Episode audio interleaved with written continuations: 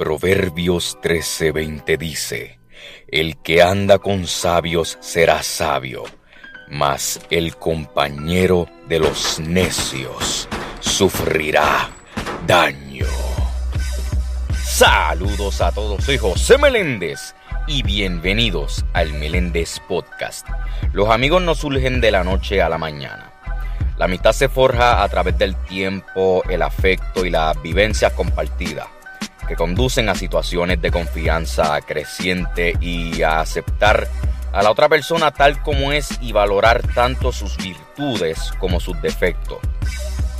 Y de hecho, una buena amistad puede durar toda la vida y es una fuente innegable de alegría y calidad de vida. Un amigo o amiga que sepa escuchar es también un confidente y alguien que estará allí cuando lo necesites. Del mismo modo en que tú le ayudarás cuando él o ella pase por una circunstancia adversa.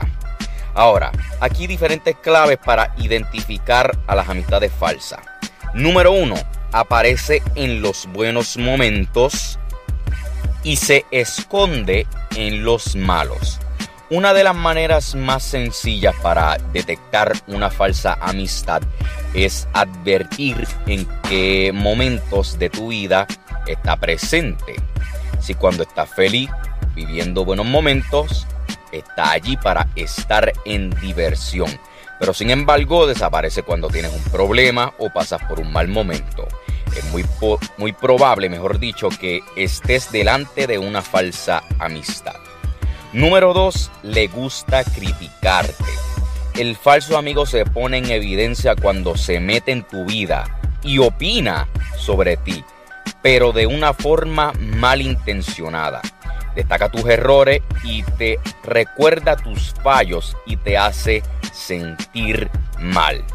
Número 3. Habla mal de ti a tus espaldas. El buen amigo te da su opinión sinceramente y a la cara.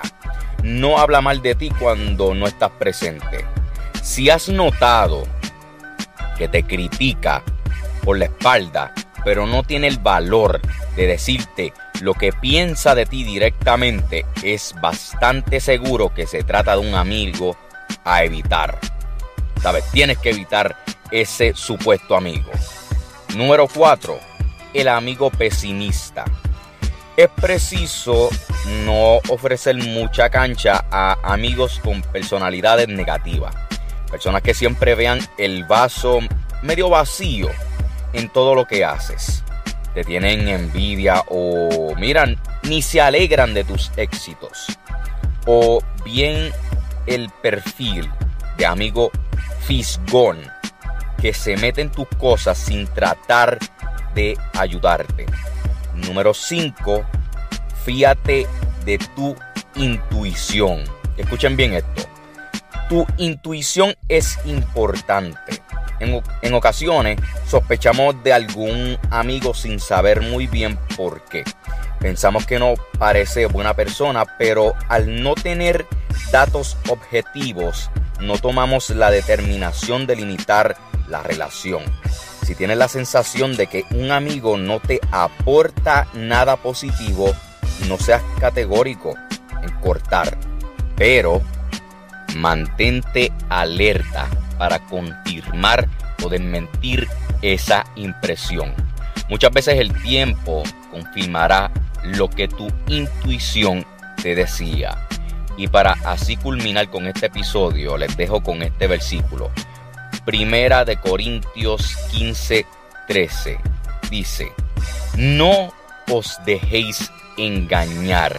Las malas compañías corrompen las buenas costumbres. Soy José Meléndez y gracias por escuchar el Meléndez Podcast. Dios me los bendiga. El Meléndez Podcast, disponible en Spotify.